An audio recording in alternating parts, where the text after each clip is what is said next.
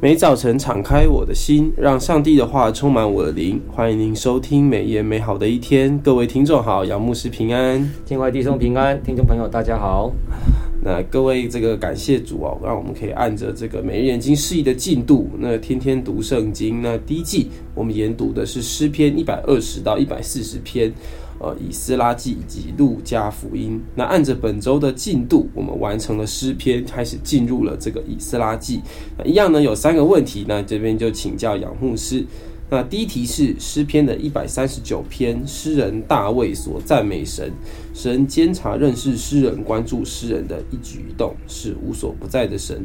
这样的神与世上所说的哦，或者是我们常听到的其他的这个信仰中的神有什么不同呢？那诗人求神监察他的心思，试炼他的意念。那这句话呢，是不是提醒我们有没有把自己的这个言行？动机，呃，这个筑上墙，自以为意，不让神剖析，不容人干预呢？哦，这个是非常好好的一篇诗篇哈，让我们能够多认识神。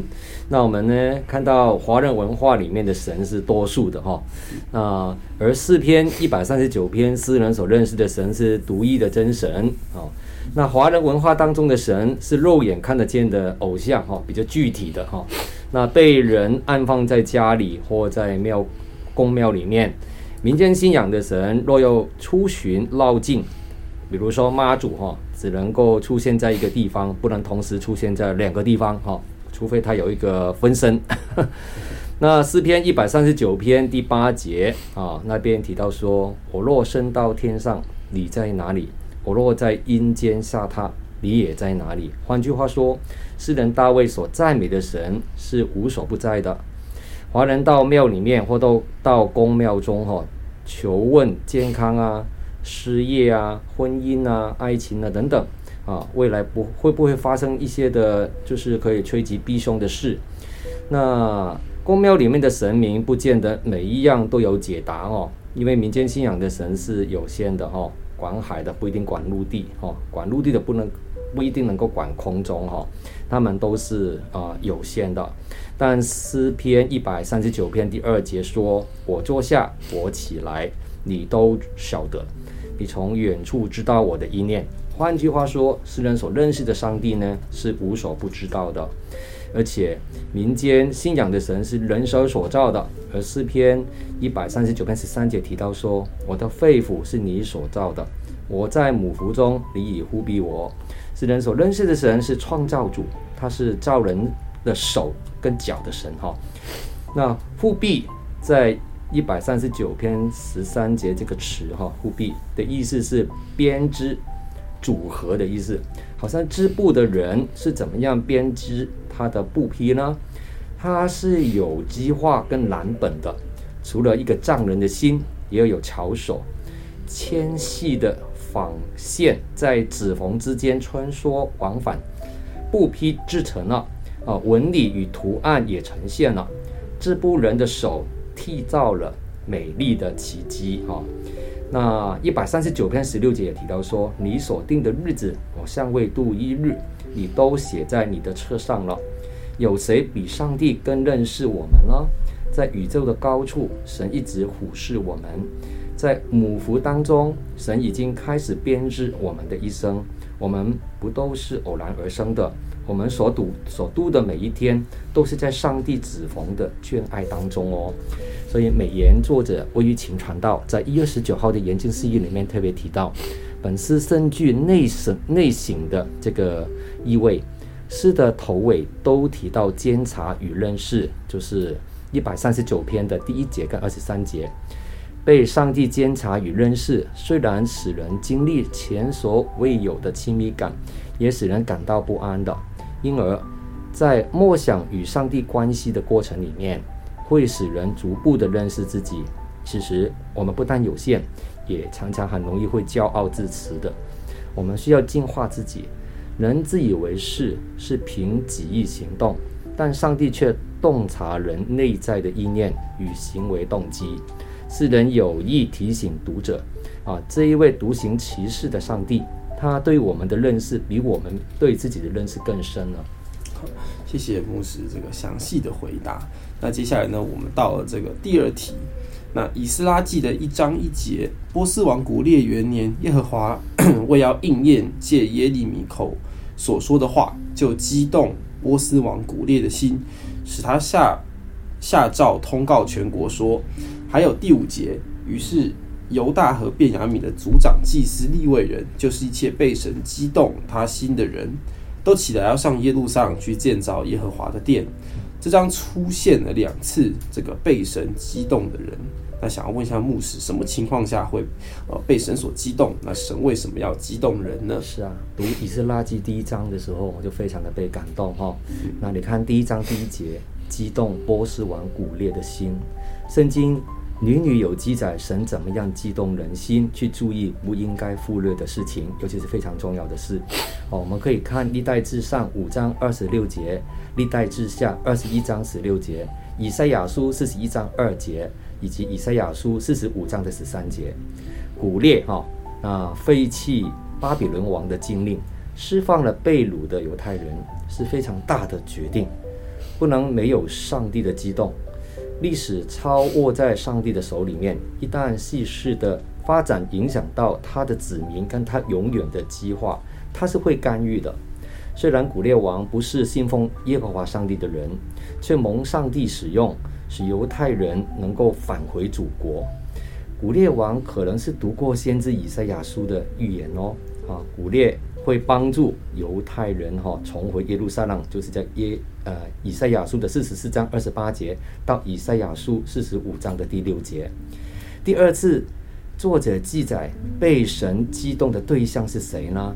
啊，原来是犹犹大还有便雅悯这两个支派的族长、祭司。利未人啊，那就是以斯拉这一章五节，神感动了一般领袖、家长、祭司和利未人的心，使他们渴望返回耶路撒冷和重建圣殿。神能扭转我们的态度，改变我们的信念和理想。重大的改变往往源自于人的内心的转变，才有忠勇的行动。被掳四十八年之后，自高自大的犹太人啊，变得谦卑了。态度跟心愿都改变了，神便不再惩罚他们了，给他们机会回国重新开始。根据波斯的记载，哈，很多犹大人在被掳期间累积了大笔的财富，返回故国就等于要放弃所有，他们没有办法踏出这个信心的一步的，宁愿要过一种财富很丰盛以及安逸的生活。也不愿意起来为神来牺牲啊，这是人性。而且返回耶路撒冷的路途艰辛、危险，而且花费庞大，历时要超过四个月。旅途当中环境恶劣，加上圣城附近也是废墟一片，附近的居民又充满敌意，所以当时有很多的犹太人宁愿留在当地的巴比伦，也不愿意返回祖国。想要扭转这种眷恋财富跟安逸，在舒适圈不愿改变的心态，于是他激动一般爱神的领袖们，给他们信心，跨出这样的舒适圈，起来归回故乡，来回应上帝的旨意。谢谢牧师哦。那我们到了这个第三题，这个以斯拉记的第二章，那归回耶路撒冷城的人洋洋洒洒的名单，除了大卫子孙所罗巴伯之外，我们看见被神激动的人不。不分这个身份背景，分别有来来自哪一些阶层呢？那他们回应神的呼召，他们是否做了什么？哦，这份名单看起来很长哈、哦，也好像有一些弟兄姐妹读不下去，因为都不太认识他们。哎，但是这个名单是对我们非常重要哈、哦。那这份洋洋洒洒的名单是记录了归回由耶路撒冷城的人的，他们都是被上帝激动。你也可以呃从另外一个角度看“激动”这个名词哈，就是被神兴起或被神苏醒的人，参与这一次的觉醒运动。美美言的作者魏玉琴传道在一月二十二号里面的事业，特别提到上帝的灵可以苏醒一群在异乡已经安居乐业的百姓，愿意为了建造圣殿而离开舒适圈哈。当时只有一部分回归的人哈，就是重返故居。其他还是在别的地方建立家园的。那美言的作者魏玉群、魏玉琴传道在一月二十三号的事业里面也补充提到，这份名单让我们看到被上帝激动的人，啊、不屈身份背景哦，归回名单里面有两位是当首领很重要的，一个是所罗巴伯，他是省长哦，另外一位是祭司约耶稣雅，就是以斯拉记二章二节。啊、从撒迦利亚书第三章、第四章的经文，我们可以知道，啊，他们是耶和华的两个受膏者，哈、哦，就是啊，撒迦利亚书四章十四节，代表政治跟信仰的领袖，分别承担了建造圣殿与献祭中保的啊职分。这份名单也有一份一般的平民归回的名单，哈、哦，那从第三节到三三十五节。祭司与利未人归回的名单是在记录在三十六到四十二节，哦，那这边也提到啊，殿役、尼提宁人以及所罗门仆人后裔的名单，就是以斯拉记的第二章四十三到五十八节。那特别提到尼提宁哈，就是呃，他是一群外邦人，是还记得约书亚记里面也提到啊，就是基遍人欺骗了以色列人哈，那后来他们被 被发现了。那就愿意归化以色列，那那时候是担任这个劈柴挑水的工作，后来呢却返回这个圣殿啊，能够为主服兵役了，在圣殿里面服役。那还有一批人呢是没有办法确认这个呃祭祭司身份的名单哦，那么找不到族族谱的，就是五十九节到六十二节。如果弟兄姐妹读的别深入的话，还有一群很特别的人。就是里面名单里面有一群西拿人，西拿人呢，他的数目是最多的，有三千六百三十人。但圣经当中极少提到这这一组的人。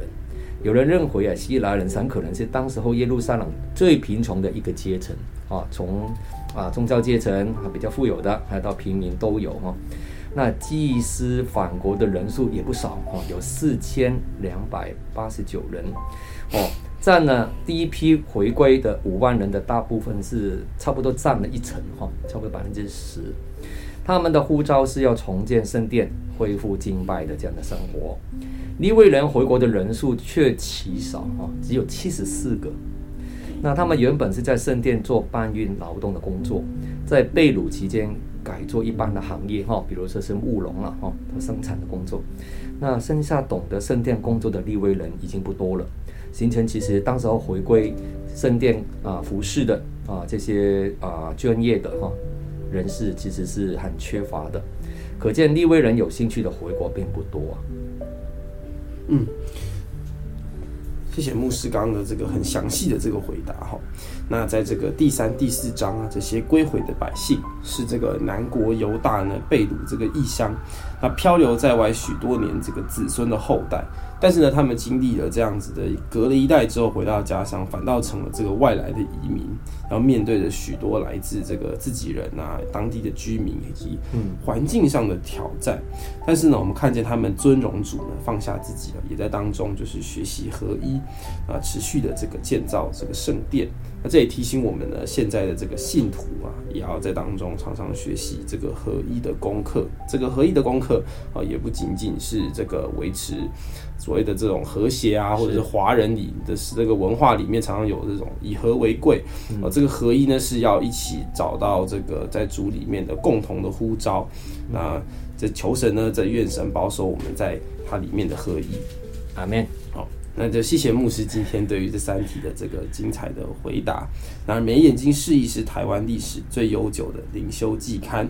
那由华人牧者撰写，而且一天一夜的进度陪伴您五年精读圣经一遍。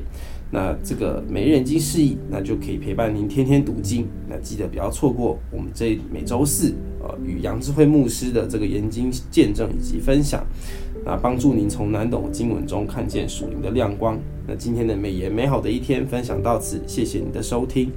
愿上帝丰富充满话语，呃，与我们一起，使我们福杯满溢。